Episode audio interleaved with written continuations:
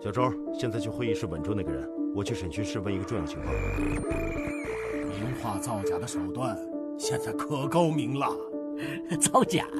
你看我像不喽？我卧底两年就是为了查他，传闻是真的。你有没有听说最近幽灵百姓的事？那件事只有三个人知道。藏毒啊！几个脑袋我也看不。你们俩神经病！还有谁能敲诈？我老黄头上写着“杀人犯”这三个字吗？科长，大家小心！我找回大师背后的话。我刚才想关注什么？两年前的事故，你真的是一个故事。我什么都没干。现在我是看不出来，毕竟今晚要去那的人太多了，谁都有嫌疑。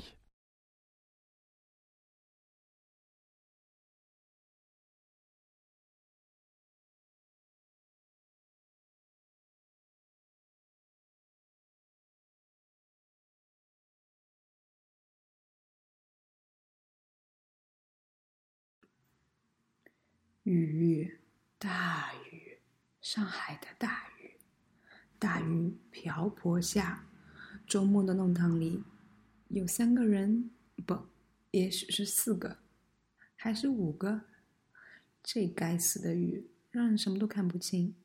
只看到这几个人行色匆匆，钻进了一栋居民楼里，好像是要是要是要录播课。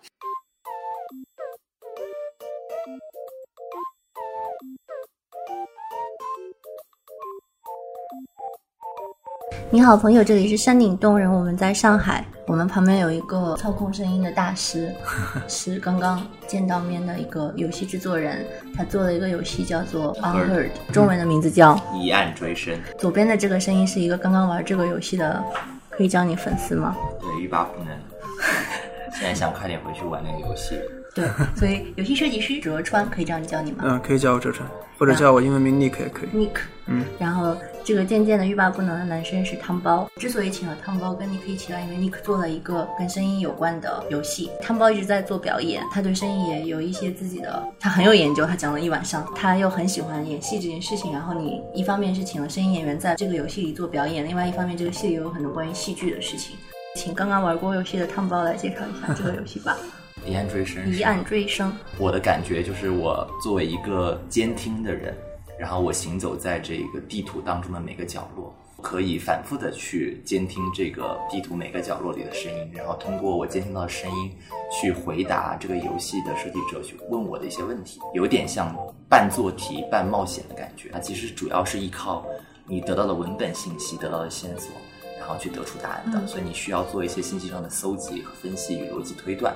第二个事情呢，就是如果你是一个声控，它做的非常精细。就比如说，你可以走近他们，然后走远，然后声音，或者是离开，或者是离开，或者说是到另外一个房间。嗯，他的声音是蛮，我觉得是蛮还原我的真实感受的。就是如果现场感，现场感。如果他是一个不太隔音的房间，那可能你在这个房间的外面也能听到一些杂音。然后你离这个人近，离那个人远，其实。我们要是对声音的空间感的感受也是很不一样，所以其实我除了去破案之外，我可能会花更多的时间，一遍一遍在一些很有趣的房间里面反复的听这两个演员的表演。你的表表白结束了是吧？对，结束了。现在告我了，就是我在 Steam 上推荐了这个游戏。呃，又看了简介，因为他会特别的说这是一个 audio game，我就很想玩。因为你在打 video game，然后但它是一个 audio game，就是声跟影的关系。第二部分就是因为做这个该死的播客嘛，实话实说，你有这权利说。好的。因为我做大部分的艺术家或者设计师，他们都是做视觉的，嗯，然后现在是用声音来作为一个媒介，要让让人懂得视觉的东西，就会有很多的障碍。就视觉你是可以一眼看到，听觉的时候你就是没有办法调了。但我觉得这是一个可以玩的媒介，然后就很想知道别人是怎么玩的。但我猜你做这个游戏的时候，心里应应该没有考虑过我们这样的两种人，一个特别需要打游戏的人和一个特别声控的演员。从初衷来说的话，那并没有去考虑太多。当然，在制作的过程中会考虑到各种各样的群体。就是简单一说的话，就是游戏开发从最早的点子，然后到原型，这都是一个探索的阶段。后面会进入一个制作的阶段，相当于是一个把这个游戏的往产品形态塑造的这样的一个过程。这个时候我就会更多的考虑。说哎，声控的人会喜欢这个游戏，是吧？那我们是不是请的这个配音演员，对吧？他的表演性要更更强，对吧？嗯，对吧？不能说我们自个儿来配一下。其实刚刚汤包分析的，我觉得特别的，就特别的好。一部分它的体验来自于文本，对文本的分析、分析、归纳、总结，然后推理。嗯，那另外一部分，他说他他就声控嘛，嗯，那我们总结就是另外一部分来自于这种叙事的体验。嗯，最开始你是想在叙事结构上对，所以其实我们最早的时候是想做一个叙事游戏，对，然后我们去想寻求一种全新的这样的一个叙事体验，而且是一种只有游戏才能做的叙事体验。对，然后你当时的参考的已经有的这些文化产品也不是游戏了吗？对，当时参考最重要的就是那个《Sleep No More》嘛，进入式戏剧。呃，因为我在纽约读书，应该是一三年吧，一三年的时候某一天，然后我们的系主任过来说，《Sleep No More》这个东西是一个所有设计师都应该去看的一个东西，嗯我们走起吧。然后就带着我们全班的人都去看了一场。哎，我想做个小实验，你可以很简短的讲一下什么是 Sleep No More，然后你可以很简短的讲一下什么是哎这个 Sleep No 有 More 意思我想知道你们有什么不同。演员版的 Sleep No More Action，Sleep No More 是一个沉浸式的戏剧，剧本的原型是麦克白，它是一个沉浸式戏剧当中特别典型的散步式的沉浸式戏剧。换句话说，观众进入到这个空间当中，当然它是没有舞台的，因为它沉浸式戏剧，它进入到一个真实的空间。然后你也没有向导，所以观众可以在时间内随意的在这个空间里的任何一个地方走动，也就是观众来决定到底他看到了什么样的剧情。第二件事情是《Sleep No More》是个很典型的舞剧，也是没有语言的、没有文本的，是完全视觉化的一种体现。如果让你用你的话来说呢？嗯，我的描述一般就是对这种不了解这个剧的人，就是非专业人士，我就会说，这种沉浸式的戏剧，它就是打破这个舞台的一个限制，然后第四面墙，对，也可以说打破第四面墙。但第四面墙可能都说的有点不够直白。嗯，就是原来我们是在观看这样的一个舞台，但现在你就身处这个舞台之中，观演关系对被打破。是的，嗯，然后你可以去自己的去探索这个舞台，所以它又包含了一些这种环境叙事，然后你又可以自由的去跟随一个演员，所以说是一种这样一个沉浸式的一个观剧的一个体验。所以这是对你的一个直接的影响，对吧？说 unheard 是吧？那确实是是一个直接的影响。嗯，但是做游戏、做叙事游戏和做单纯的这样的一个，比如像一个戏剧或者是写一个小说的问，它的区别在于说，游戏它需要互动，互动需要反馈。当我去设计这样一个故事的时候，我需要考虑的是说，玩家去理解这个故事，去探索这个故事，他能得到怎样的一个反馈？嗯，呃，这个是跟其他媒介不同的。为了能够去给他一个这样的一个反馈，那这种悬疑破案的这个题材其实是最直接的。进入的，对，因为我不无法去说，你比如说我看了个爱情故事，嗯，然后我去问你说这个爱情故事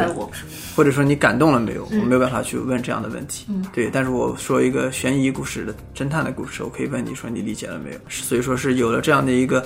题材之后，或者说我为了让观众能够更容易进入这个新的这样的一个形式，我选择了这个悬疑破案这样的一个故事题材。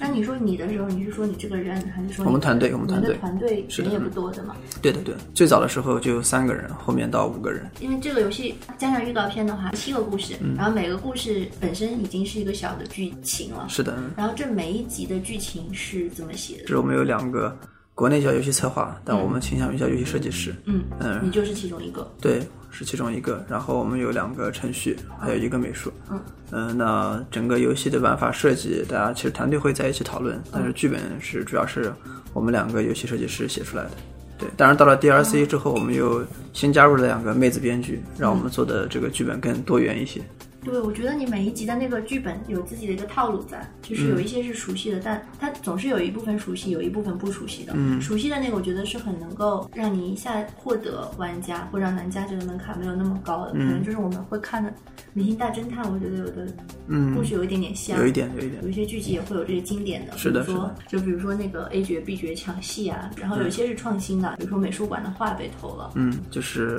很多电影啊、美剧啊，我们都在看。嗯。嗯，但我们去创作的时候，并不是说想到说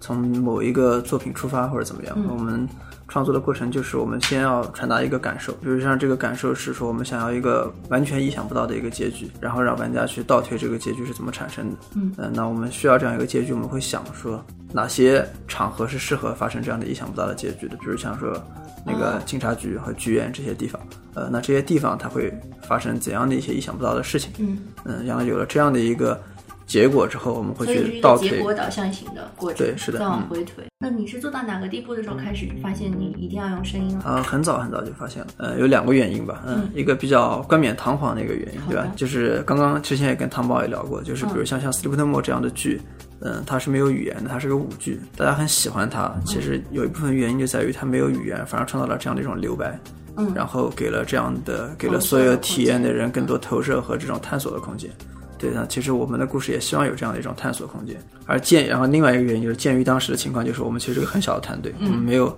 美术资源，没有很多的美术资源。嗯对，因为游戏圈其实有很多人想去复刻《Sleep No More》这样的体验，嗯但他们想到的可能往往就是我做一个大型的 3D 场景，你在这个嗯 3D 场景中，就像《Sleep No More》一样去逛去体验。这往往反而是用我们不擅长的东西来做这个事情，因为 Sleep No More 是一个全方位的感官体验，对吧？上他们甚至连那个香味的设计都是有设计的，但我们游戏做出来其实就是这样的一个视听的这样的一个体验，还有一些交互体验，它是很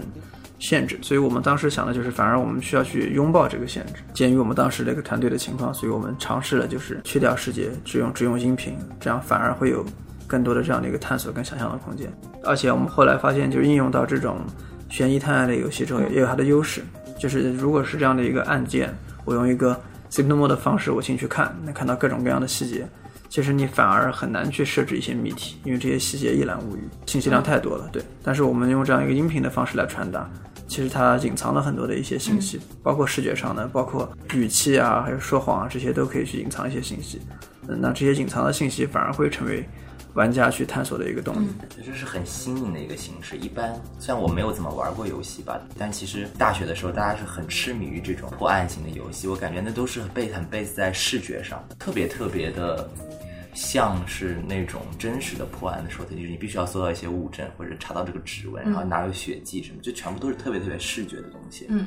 但如果你只有声音的话，它就有一个特别好的好处，就是你把所有的注意都放在这个人身上，所以你还要很好的塑造这个人物。所以这个人物的本身就这这种这种叙事的感觉，会让人觉得很有贴近的感觉，因为你就代入感对很代入感，你你你就不是一个事后来做的一个，你不是在体验侦探这个角色他的体验每个当事人对你在体验每个当事人他的状态是什么状是什么是什么，然后你其实是可以对比到同一个时空当中，然后不同的人物。他们的误会啊，他们的误解啊，然后他们是怎么因为这些误解在往前走？打一集的时候，就是有很多黑道，然后白道的人，嗯然后卧底的时候，我觉得特别像那个叫什么两杆大烟枪还是老烟枪，嗯嗯嗯，对。就是各怀鬼胎，然后撞在了一起。对，盖里奇还有那个嗯昆汀的作品是我们很大的一个灵感来源。这种剧本的写作方式跟传统还不一样，就是我们我们之前也跟一些传统编剧也聊过，就是传统做法往往是这种去塑造一个角色，然后用角色去成长、去发展，然后形成一个故事。嗯，但因为我们这样的一个题材，我们其实是一个情节驱动的，就是我们要确定一些情节，然后让爆炸，比如说对，比如像爆炸，比如像发生某一种巧合，对吧？嗯比如像这两个人要偶遇说一段话，嗯确定了这些情节之后，然后我们去让人物让人物来去凑，或者说去形形成这样的一个情节。嗯，我觉得挺好的，因为你其实不太会去深究，就比如说有些特别杠精的不专业，或者说那个影评人吧，就我们这么说吧，影评人他们就很喜欢去追究，就是说你看这个角色在这个电影里面也没有什么个人的成长，我根本找不到他去做这件事情的动机。那反正在玩这个游戏的时候，当然也可能是慢慢就是你打怪升级的，就是越来越难之后，他的人物是非常非常多的。然后你其实是没有时间，或者说你其实不是很在乎他为什么去做这个选择。嗯，比如说他今天就是要决定要杀掉别人，但是他为什么要杀别人？那如果在电影当中这个动机，或者你隐私你怎么藏这个动机，就往往是决定了这个类型片、这个犯罪片特别精彩，还能不能封封神的一个关键因素嘛。嗯但在这个游戏当中，我就觉得我不是很在乎这件事情，但是他还是，我觉得他还是有照顾到这个所谓的成长性吧，或者是。就是这个成长的人，就是这个这个我，就是我我在成长，嗯因为我在打怪升级的过程当中，他他会有一个反馈的机制，是不断的在给我一些呃刺激，甚至这个刺激就会反映在一些你进一步的去探索的过程当中，它会有一个 callback 出现，所以嗯，那个那个东西出现的时候会，在说正极的最后一章，啊因为最后一章会回应到前面的很多章是的是的东西。对你就会觉得说哦，其实我的我的这条叙事线也是在发展的。我我不知道这是不是特别设计，但是我觉得反正它自然的就形成了这样一种关系。所以你如果你玩的够彻底、够深入的话，也许前面不是很在乎这个部分，但后面你还是会因为这个有惊喜到。我们的一个可以说是一个缺陷吧，就在于我们没有人物弧光。嗯，那这个是一个我们没有办法去做，也是可以去回避的一点。玩了游戏的大家应该知道，就是我们游戏其实截取的都是一个片段，嗯一个五分钟、十分钟的一个片段，对。所以在这样的一个片段中，你也很难去做一个人物弧光。一个人在十分钟之内就改变了，这样的故事太难写了。对，所以我们其实去回避了这一点。当然，这个我们也在后来 DLC 中也做了一些探索。所以那个，如果你玩了最新的中元节特别篇的话，呃，什么特别篇中元节特别篇，就这个，如果你玩的话，你会发现我们也做了一些新的尝试。我我们再来说的这个游戏，起码有两条线或者两层。第一层就是你要再玩一个游戏，你要完成这个任务对，获得成就，玩下一个按键，再玩下一关。但同时，其实你作为这个玩的人，他也有考虑到你的身份，然后你在想什么，你的自由意志的这些东西，嗯，就就是比较深的那一层。但是你要基本上打到最后一关，才会忽然想到这一点。就是关注玩家所扮演的角色是一个游戏设计师一个很基本的一个素养。之前一直在说，就是游戏的体验是一个游戏设计师跟玩家一起创造的一个体验。嗯嗯，所以说我是要去时刻关注玩家这个时候会怎么做，他会怎么想。嗯，因为如果说我做的东西玩家不 care，嗯，就是一个单纯的一个展示的话，它都无法形成一个我们的这样一个游戏的体验。就是游戏中埋的这条玩家自己扮演自己的这玩家扮演的是谁这条线，这是一个我们很早就在思考的一个东西，而不是后期加入的。所以在最后一章就会发现前面几章都会有呼应进去，是的，对做。的非常巧妙。嗯哦，但是这个我觉得一下就到了游戏可以去做的地方了，这个在 Sleep No More 上就很难再往下延伸了。我补充一点，观众在 Sleep No More 的观影过程当中必须佩戴面具，来分离出来到底谁才是演员，谁才是观众。嗯所以某种意义上，从戏剧的角度来说，它只完成了一半的打破观影关系，嗯因为其实有多少观众在里面，观众今天的心情怎么样，观众选择什么样的道路，其实是完全不会影响。其实他并没有特别在乎你到底怎么看这个戏，他设计不了，因为你实在是太随机了。但是在在游戏当中，只有你一个人在玩。观演的时候，你是有很多人在跟你一起来观演，对，嗯，他没有办法去控制这件事。但游戏这个时候，游戏的那种很一对一的那种很私密的这种交互性的东西，对，就又回来了，就那种强势东西又回来了。所以我觉得这是这是他们做的优势就可以就是。游戏这个媒介本身的一个优势，就是它你可以理解为是一个私密的对进入式戏剧体验。还有一个很大的优势在于我们能收集反馈，这个是一个巨大的优势。因为像 Sleep No More 演完之后，你很难去 对你只能填填问卷，你很难去收集反馈。对，但在游戏中，我们都能直接观察出玩家走的这些路径，他倾向于倾听哪些地方，他玩了多长时间，在某个点。这是你 beta 版本还是你上线以后也在做的事情？beta 版本会做，对，嗯，然后你就根据这个有改变。会会参考这些数据做一些这种设计上的调整。而且因为我们经常去国外参展嘛，嗯对，会有国外的一些游戏节邀请或者是提名什么的，然嗯。后我们就会利用这个机会去调整玩家的这样的一个体验，就是我们观察他玩儿，嗯。哪个地方卡住了，我们记下来。对，现场，然后我们会记下来，我们立刻改。嗯，改了之后，第二天立刻再来，因为一个展展会往往都有三四天到五三四五天这样，然后第二天会立刻再次出展，然后再次出展之后，我们就会看这个效果是不是有改变。当然，更夸张的时候，我们偶尔会做就是两台电脑出展，然后这台电脑玩了一下之后，我们发现一个问题，嗯，然后电脑转过去，程序员就开始写代码，现场改，改完之后啪转过来，玩家立刻玩，然后这下你满意了吗？没有没有 玩家没有说满意了，满意了。没有，因为是换了一个新的人，裁缝，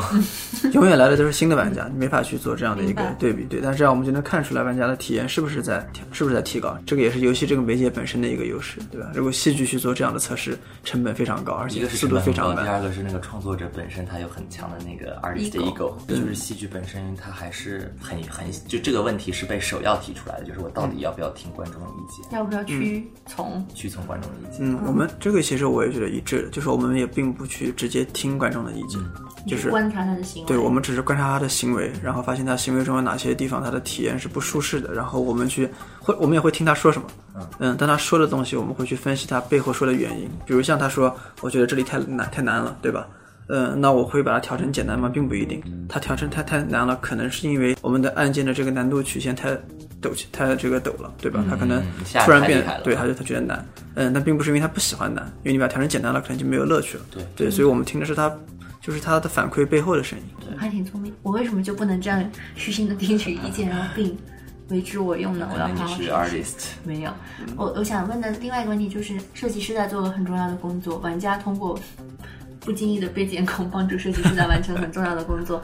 还在这个游戏里面，还有一大部分工作是演员来完成的。嗯嗯嗯，我知道你请的是专业团队来做。是的，专业配音演员，就是以往他们配音，比如像他们，就很多时候是有那种字正腔圆的播音腔嘛，有的一些这种做的不太好的什么网剧什么的，他们追求的是声音的好听，对，所以他们就就是那个有有这样的一个套路嘛，嗯，但因为我们是要一个这种非常真实的还原的一个体验。就是我们的那个配音导演叫陆之晴，他是一个非常有名的一个配音导演。他最有名的角色就是现在正火的那个《魔道祖师》，他配的那个魏无羡。然后之前他也配过那个，比如说《少年派》的那个中中文版是他配的派，我以为他配的那个老虎。他配的派，对，然后这老虎很棒哦。他他他他的理念就是我们沟通之后发现大家理念非常一致，他就觉得就配音配的好的某一个境界，就是听上去一个专业演员听上去跟素人一样。所以就是我们都去追求这样的一种还原现实、还原接地气的这样一个体验。所以我们的演员来了之后，我们会给他们一些自由发挥的空间，就是有多自由呢？可以改台词，可以加口音，嗯，对，可以做哦，一些即兴的。你事先设计好的是吗？有的是，有的不是。为什么流氓都有北京口音？这个真的不是，这个就是刚好我们选了这个演员，然后就是我们会跟他说，这个角色如果有口音，效果会更好。你会什么口音？他会选一个自己喜欢的口音，或者舒适的口音，就是也不是所有口音都能憋得出来的。虽然他们演员很厉害，能模仿一些口音，但有的口音我们一听发现还是不太正宗。因为那个我们的另外一个编剧魏佳，嗯他今天不在，他是一个走南闯北、经验丰富、经历丰富的男听人，过很多，对，会讲对会讲很多会讲河东方很多方言，所以他能够去辨别这个方言是不是正宗。这个还挺重要，因为第一关的时候只有四五个人，对，嗯对，然后我可以通过音质、位置大概就知道谁是谁。嗯，然后你增加难度的其中一个方法就是增加人数，对嗯然后增加人物关系，对对，然后这个时候你就非常需要声音，因为而且你们挺坏的，就是有一些集的时候这个名字是没什么用的，而且名字是一个误导的东西。对，嗯，然后声音是可以要听出这个人的职业，要听出这个人的品味、阶级，然后这部分对演员要求好高。因为对他们来说应该不是特别难的事儿，因为他的塑造是就是靠刻板印象，有可能并不是你听到的每个流氓都是北京腔，你就是你觉得北京腔的流氓特别多，然后嗯对你就老觉得你听到了这样的声音，然后他就是满足了你对这个群体一个形象的一个一个一个画面感的一个一个要求，所以他就会这样。其实也是变相降低理解成本吧。对，虽然我我听得很爽，然后我能感觉到演员的那种自由变换的空间，就特别有那种，比如说做卧底的角色，他就真的很像一个卧底，他就一会儿变成一个警官，一会儿变成一个卧底的那种状态。哦，嗯，是的，他一下子变成一个口另外一个口音，然后他的声音状态，他的调门也上去了，然后他一回到私密的空间和和就是要汇报情况就是，他就变成一个特别特别讲普通话讲特别特别好的一个人。嗯嗯嗯，但其实这都是在靠那个刻板刻板印象，嗯但他反正你听出来的效果是很鲜明的。我觉得作为玩家，这个游戏让我觉得我自己特别了不起，因为我时刻在搜索这种感觉的一点就在于，我不知道是有意还是无意，你们很聪明的用了已经有的一些流行文化产品的线索在里面。嗯，其实你不是只是在玩这个游戏，你脑子里要过你看过的大部分有关的剧，然后里面很多人物名字都是从电影里面搬有一些梗的，是的，有一嗯些致敬的梗，对，对嗯有一些还挺小众的。我我玩到有一集的时候，因为我刚看完那个电影，然后我就觉得哦，这这一集好容易玩，我已经知道这些人的名字跟他的身份有什么。嗯但我觉得这对玩家来说是一个额外的 bonus，就是你也没有想到你有这些优势，然后忽然就有了，觉得自己认真看电视剧真是没有白费啊。我对就，完全没有这个优势，因为我不能看这这些类型的东西。就是反正是只要是能够无伤大雅的增加这个游戏乐趣的就可以加，像这个我们加的这些致敬的这些梗，就是懂的人就会会心一笑嘛，嗯。不懂的人也没关系嘛。对，它其实不会影响的。因为我嗯的室友是一个港片死忠港啊。片爱好者，然后他玩的时候就觉得自己聪明无比，嗯，然后他还是个外国人，然后他玩英文版的时候，居然还能 get 到这些，厉害厉害。特别厉害。嗯，然后我们还认真的又玩了一遍英文版，嗯，然后我觉得英文版跟中文版是两个游戏。是的，怎么说呢？对，就是我们不是单纯的翻译了译，对我们相当于在创作了，然后跟我们合作的那个译者也非常的厉害。但你们找的是美国人自己来演的是吗？对，在找找的是那个洛杉矶的一个 studio 帮我们做的一开始。就想到要这样做，还是后期？啊，我们一开始就就是想去做这样的，因为我们觉得这个这个叙事体验它并没有这样的一个国籍之分，我觉得它是一个很通用的一个东西，所以我们也希望是做一个这样的英文版，看看国外的人会有怎样的一个体验，所以我们很早就做了英文版。我之前就是做游戏论坛之类的，大家都特别爱问的问题就是出海，嗯啊好像中国设计师特别关注这个问题。你知道什么是出海吗？就是被外外国人知道自己的游戏吗？还是什请么？更行业的话告诉我什么。叫出海就是对外出口，出口你的游戏，？OK，好，这个游戏是一开始就已经做好了没有去从来没有去想过“出海”这个词儿。其实，嗯呃，在 Next 做游戏，就是大家其实很是是腾讯下面的一个工作室，嗯然后我们做的工作室。嗯，然后我们的同事的背景也非常多元化，嗯，所以我们做东西的时候，有时候不会去刻意去说我们想要做一个这种中国市场的东西，就是我们做的东西都是为全世界做的。做英文对我们来说是一个默认的一个选项。我在想，因为他们在问这些问题的时候，普遍的一个答案就是说很难，因为中国游戏有中国语言的问题啊，嗯中国文化的问题。我玩中文版的时候，其实有想过的，因为有一些东西可能因为我看了中文的电视作品、电影作品特别多，我就挺好奇英文，但后来很玩了一点点英文，马上就反应过来，就是每个国家有自己的类型片嘛，是的，是的，类型片是共通的，对的。嗯，它可能里面的梗或者套路是不一样，但是片是共通的。对，是的，就像我们被我们启发我们的那些作品，有很多港片，对吧？也有美国的这些探案片，你就发现，至少就你刚刚说类型片里面是共共通的，所以这种东西来做本地化，其实会相对简单一些。比方你说武侠的东西做本地化就会非常难，但是这种悬疑探案的，就是我们选这个题材一部分也考虑到这一点。你是一开始考虑的主要发行平台就是 Steam 吗？呃，对，但这个有很多很多的背后的原因了。但反正 anyway，就是 Steam 是一个，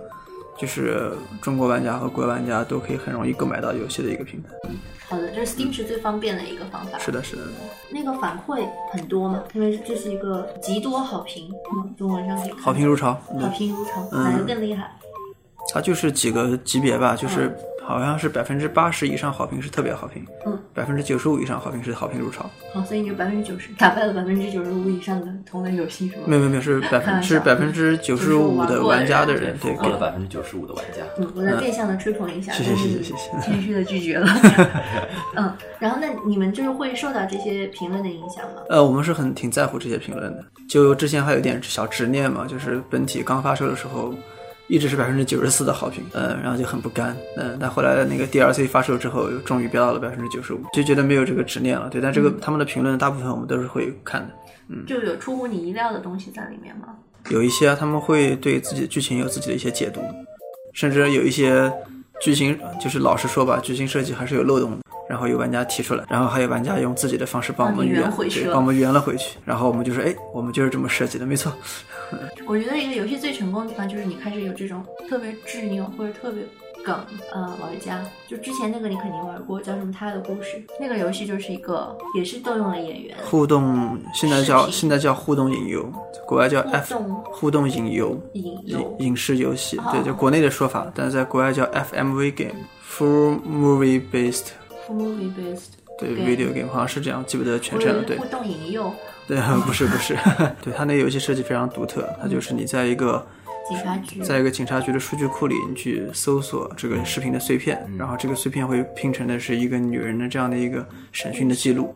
然后你通过去拼拼凑这些碎片，然后得出一个这样的一个故事的结论。就这个游戏就会有死忠玩家，就是他们会在游戏原文件里面去把所有东西都挖出来，因为是是很害怕自己挖不出来，然后会在里面拼自己的，国外叫 theory，我们叫什么？就是自己的说法吧。对对，然后把不同的这个案子到底是谁干的，他是怎么回事，这样拼拼拼。我估计你们也会有的。嗯，有很多玩家写了长篇的分析。嗯，然后 Her Story 其实也有故事的，就是这个游戏也是我们早期的一个参考之一。嗯，对，我们就是针对它研究了很多，就觉得是不是可以扩展做出更多的可能性，但最终我们放弃了。对，因嗯，因为它是一个自成体系的，它是一个非常自成体系的、非常自洽的这样的一个设计，所以说形式和内容就特别的对特别的统一，对，嗯。所以你往上去做加法，几乎都是画蛇添足，除非你在做一个翻译版本，对吗？对，或者说你做了什么东西，最后发现就是还是它的一个 copy，嗯，对，所以我们放弃了这个方向。它那个游戏的一个特点就是，其实它游戏里没有给你任何任务，对吗？他就说你有这么多时间可以用这个电脑，你用完了之后就、就告诉我们想要就会退出游戏。其实对玩家来说是没有任何任务。到了某一个阶段才会有这样的一个随时可以退出的功能。对，但是你没有一个就是你要干什么，可是人好像就有本能，就是想要去看，然后想要去推的。是的找一个答案。这个游戏到最后会给你一个身份，你作为玩家一个身份，然后它就非常能自洽。像你刚才说的，为什么要有这样一个游戏？但在之前你是不知道的。对，它就是用它，你可以说是可以私欲，或者是就是一种好奇。对，大家自动就会去，又是是一个精神，我还有剧透了，就是一个神经质的女人，长得又很好看，就这一切都会触发人去。去探索的欲望，对，嗯然后我觉得我接受你这个问题没有，呃，接受你这个游戏设置没有任何难度，就我觉得好像监控、监视已经是我们现在生活特别正常的一部分。我在 Game 写专栏，或者是呃写文章，或者是请别人一起来写嘛，我就数了一下，发现我们出了大量的游戏评论，很巧，这些游戏全都是跟监控有关的。它有的是明显跟监控有关的，比如说 Beholder 叫嗯什么？旁观者，旁观者，嗯然后奥维尔，然后最近还有一个游戏叫不要喂猴子，你知道吗？嗯，Don't feed the monkey，嗯 Do not feed the monkey，对，意思就是猴子就是被监控的人，然后你是一个监控人，然后但是你要通过看这些去解决一些实际的问题，你也不知道你是在给谁服务，可能是个公司对，，他说不要喂猴子是个隐喻，就是不要去跟你监控的人发生互动。不要跟他建立关系，不要帮他对，，但是对，但是在游戏设计上，你有很多时候需要去不一定是帮他，不得不和他产生必须产生互动。对，嗯，对，你会忍不住，因为你一下又有了这么大的权利。对啊，就是你刚刚说这一些，我觉得就是我从游戏设计角度嗯很简单，就是我们做游戏的时候，我们需要让玩家产生一个好奇心，或者说要给他一个目标。嗯、那比较 low 的做法是，我就给你一个明确的目标，说，哎，把这个怪给杀了，对吧？帮我设计什么三十个羽毛。那比较好的做法是说，我创造一个情境，这个情境会去激发你的一个好奇，然后你会主动的去去玩去探索。那这个激发的这样的一个好奇心，它就有难度之分。像去呃之前的那个神作《塞尔达荒野之息》，它就是一个让你产生了一个对一个世界的好奇。嗯但是产生这样的一个这种高级的好奇，可以说是非常难的。广阔的好奇。对，是非常难的。但是产生一种窥探别人生活这样的一个好奇，是一个比较简单、简单比较直白的一个东西。所以说，我们用这样的一个用这样一个题材，也是一个设计上的一个考量吧。这是一个非常当代的作品，因为当代人就是活在这样的环境里，是的嗯大家觉得为什么不？大家会讨论很多游戏的道德性，现在因为游戏的作用或者游戏的影响力是，太高。在美国现在大家会很多讨论这样的，就是游戏适不适合做严肃性、参与社会伦理讨论，就是毕竟你是在玩儿，嗯，好像会很触动大家的那个神经敏。感的神经为什么还能玩儿另外一个人痛苦的体验？这样，很多时候我们做的事情是说让大家去意识到这个问题，才能去参与这样一个讨论。嗯嗯，所以我们做的可能很多时候是一个普及性的一个工作。对，那就是怎么让大家意识到这样的一个问题。那游戏其实是一个非常容易进入的一个方式，就比如像说《Don't Feed the Monkey》这样的游戏，对吧？一开始我们是出于好奇，觉得这游戏好玩，对，但是其实你玩的时候，它里面表达了很多东西，其实是让你能感觉到做这个事情的负面性的。嗯嗯，你反而能够意识到这个问题，然后从而去思考这个问题。就是游戏里面有一大分类叫 serious game 嘛，严肃游戏嘛，就是他们很多时候都是叫做 raising the awareness，让大家意识到这个问题。像之前有一个叫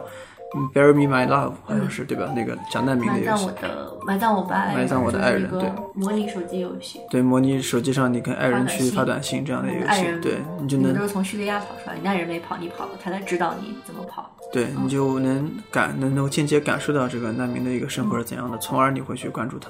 嗯，而不是说一定要说给你给你强塞一个观念或者让你去喊一个口号要去帮助难民怎样。因为我觉得在玩这件事情，起码在我成长的这个中国文化里面，本身不是一个特别值得鼓励的行为。你一我觉得它有定是嗯有其他的附加价值。对对，我觉得它有两层，一个就从外不玩游戏的他们会觉得这个到底会不会有点问题的人来，他第一个就是，那你玩这个游戏是干什么？如果你是 for fun，就是你就是觉得好玩你就玩，那你可能也是有点问题的。嗯，就是他就会去追究，那你每天花多少时间在这个游戏上呀？嗯，这个游戏打通关要多长时间呀？他会一直出下去吗？就他们就会把关注点放在，就是你会不会纵情声色？对，就是沉迷就是。就是国内尤其是老一辈嘛，就比较实用主义嘛，就是你所有事情都喜欢分个有用和无用，所以玩儿就会本本能的觉得是无用的。其实我我我觉得不是老一辈，就我因为我接触游戏也比较晚，我小时候我家长管的比较严格，但是我形成到的这种印象也是，就是这种问题也是我会问别人的。当然，我不会去妨碍别人去玩这个，但是我也会嗯从外人的角度来说，就是它是一个我不熟悉的文化文化样式吧，可能是这样子。就我可能只接触到了影视剧、电影、书籍这样子的。那游戏这种东西，我可能根本不熟悉。那我总有一种意识在里面，就它是很危险的一个东西，它会让你沉迷其中的东西，而沉迷其中，你会得不到社会的正向反馈，而且得到的都是一些负面的反馈。会被送去养老师的对然后你信还要嗯电击你，对吧？第一层你可能回答说，就比如说，那游戏就是为了好玩，不可以吗？好玩又有什么错呢？第二层就是，其实很多这样的游戏，它本身有一些不能叫教育意义吧，它会它会有一些附加价值，或者是其实这个游戏的创作者他想在里面表达更多的声音在里面。你这个时候，他他们又会说啊，那你这个是不是一个强势的引导啊？比如说你不能不能拍跟同性恋相关的电影视剧啊，这样的话就会引导别人变成同性恋。如果说你说我不是为了指游戏啊，我觉得他们里面也有一些声音啊，我也想去理解。反过来问你另外一个问题，就是说，难道他就是对的吗？难道他就不偏激吗？难道你接受的这样的声音，你就会能学好吗？这个很有意思。同样的问题，完全都可以再问一遍电影和电视。但电影和电视，我觉得一个是他们他们已经深刻的参与到这种审查的过程当中去了。他们问这个问题，但是他们也可以在行动上去，他真的很反馈，可以反馈啊，通过反馈来让某些电影消失，或者让某些电影就是卖不了票。但是游戏对于这提出这些问题的人来说，反而是一个有门槛的西。嗯，我依然觉得就是可能是老一辈游戏玩的比较少嘛，他们也都会看电影，会看电视，所以他们觉得这个东西是一个自己能够去理解、能够去掌控的媒体。那但是尤其是一个不理解、不能掌控的媒体，就会有这样的一种危险的一种感觉。我之前有看一个研究，他研究的就是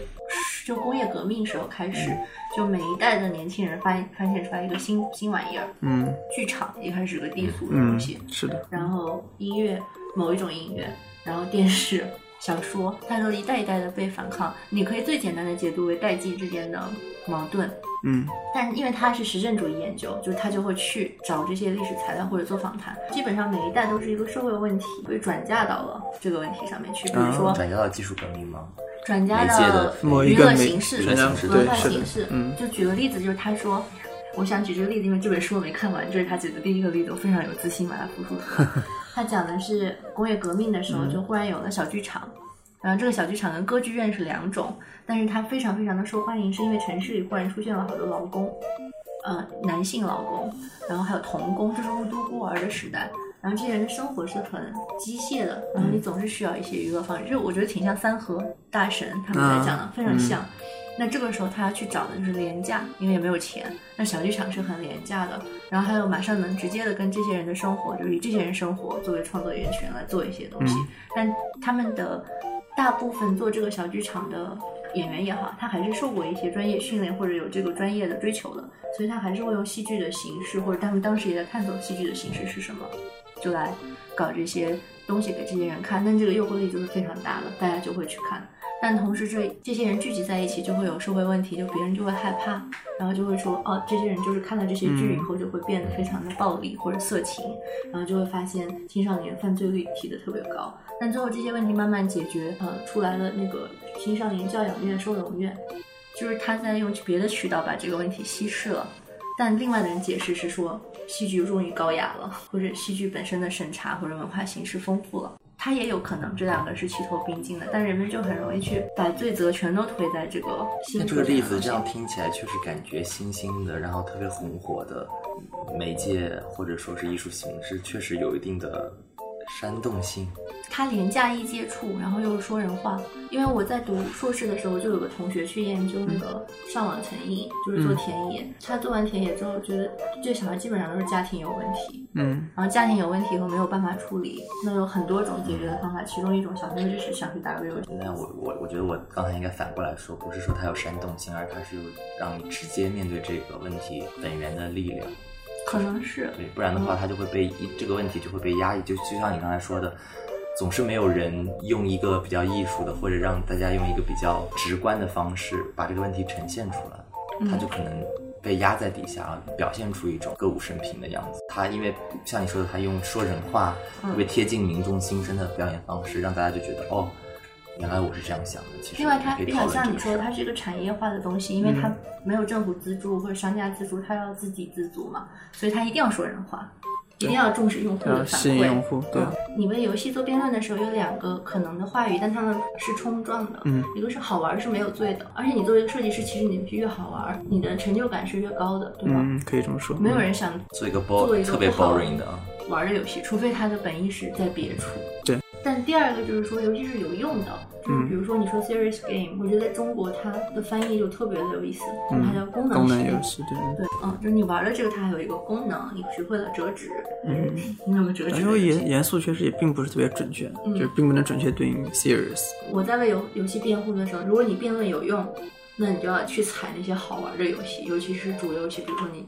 使命召唤没什么用啊，嗯然后它还传达不好的信息。但是如果好玩 嗯，好玩就是我们玩到的严肃游戏当然是很好玩的，但大部分的严肃游戏可能是不好玩的，因为它也不是以好玩为目的的。你看，就是现在大家很少去说你这个看电影不好什么的，会不会是因为电影它已经形成了一种产业链？去看电影、看电视剧，可能他们家长想的是，哎，我孩子未来是不是可以当明星、当导演？导演，嗯对，所以说这个东西就变得有用了。嗯，那随着游戏变成产业链之后，家长就是随着游戏，就比如像之前有一段时间游戏被正视的原因在于它什么？在于游戏产业创造大量的利润。嗯再比如像之前电竞被正视是什么原因？是因为当年他们参加 DOTA TI 比赛拿了大量的奖金，所以还为国争光，还为国争光，然后就有大量的报道，所以很可能也是这样一个原因，就是如果你这个产业，因为游戏就是个新兴媒体，对吧？或者当年的小剧场也是一样，它在它早期首先本来就管理比较乱，然后也没有发展成一个产业，嗯，当它发展成一个产业，人人可以进入其中，然后能够对能够牟利，能够找到自己的价值的时候，那你去体验这个媒介本身就变得不是那么无用了。你是觉得已经到了这个时间了，是吗？在在渐渐改变吧。你就像现在电视剧里面已经有大量的电视剧描述这个什么做游戏的、电竞的，对吧？我还想问个问题，就是你是在纽约大学学游戏的，是的，在纽约大学读完书之后，我在纽约创业做独立游戏做了两年吧。回国的话有很多原因了，一个是因为当时美国也在经历那个。他们叫独立游戏启示录时期，就是那个时候独立游戏已经很难做出头了，因为早期的时候是做了做独立游戏还挺容易获得一些推荐，然后获得一些盈利的，对吧？但到那个时期，随着工具门槛的降低，人人都可以做游戏之后，做独立游戏就变得对非常饱和，然后非常难，竞争非常非常激烈。然后但那个时候在国内其实相对会有更有一些机会，再加上我自己个人就是还挺想说做出一个。获得世界认可的国产游戏的，对，所以我还挺愿意回国去做游戏。那你现在在做新的项目了，还是你在继续开发做资料片？嗯，同步进行吧。像这次中元节 DLC，我们做了一个新的形式，我们跟很多主播和 UP 主合作，就他们来扮演自己，做了一个这样一个鬼屋探险的剧本。对，就你们一开始的赞助就有哔哩哔哩的那个，是他们帮我们发做发行，然后就是我们这次做了这样一个新的形式，但因为我们的主播们还有 UP 主们，他们都是义务来去演出的，因为他们觉得这游戏挺有意思的，对吧？嗯，所以我们觉得我们那我们做这个东西也不应该收费，所以我们又做了一个免费的这样一个 DLC。如果你就是你玩过游戏，会发现每一个剧本都会有一些不一样的东西。我们做这个东西的一个本质就是去不停的探索一些新的叙事的可能性。嗯呃，结合这个，结合我们这个玩法，它是一个叙事的玩法，我们能不能玩出一些新的花样？能不能够去，能不能够继续探索这样的一个叙事形式？嗯，对吧？能不能讲更多题材的故事？就像最早我们讲的全是悬疑探案的故事。然后在我们最新的 DLC 中，我们有了一点点的这种情感曲线，这个就是我们再去做的一些探索。第一个 DLC 里面已经有一些不同了，对对，是的，对，第一 DLC 在难度上、复杂度上还有结构上都做了一些第一个不一样的东 D 西。DLC 是做的非常好的，强烈推荐你玩，因为它跟演员又有了千丝万缕。你为什么这么爱做跟戏剧有关的题材？因为我自己确实本来就很喜欢看戏剧我，看听你的百老汇。评圈，我朋友圈发现你是一个文艺青年。没有没有没有，谈不上，反正就是会，我会挺我挺喜欢。励志。没有没有，只是对各种文艺形式都比较感兴趣嘛，因为觉得都能从中学到一些东西吧。然后在纽约生活嘛，就是看百老汇是必不可少的一部分。之前还跟汤包聊过，在大学的时候，在你们之前是什么时候？就刚刚刚刚认识对 party 的时候，对对对，嗯一年交流那个对 不能再说了。好的。欢乐的时光总是短暂，在这个有点怎么说呢，浪漫的心照不宣之后吧，两位嘉宾汤包和哲川就就哪也没去，继续留在房间里苦逼的录播课。那么问题来了，你能听出这集录制现场有多少个人吗？好吧，给你个提示，答案的数字是大于三的哦。没听出来，那也没关系。在听过戏剧如何启发游戏之后，下一集我们会聊戏剧又是如何偷师游戏的。老规矩，在这里再次感谢赞助我去上海见到这些有趣人的 DSL 中国当代艺术收藏。别摘耳机，我们下集见。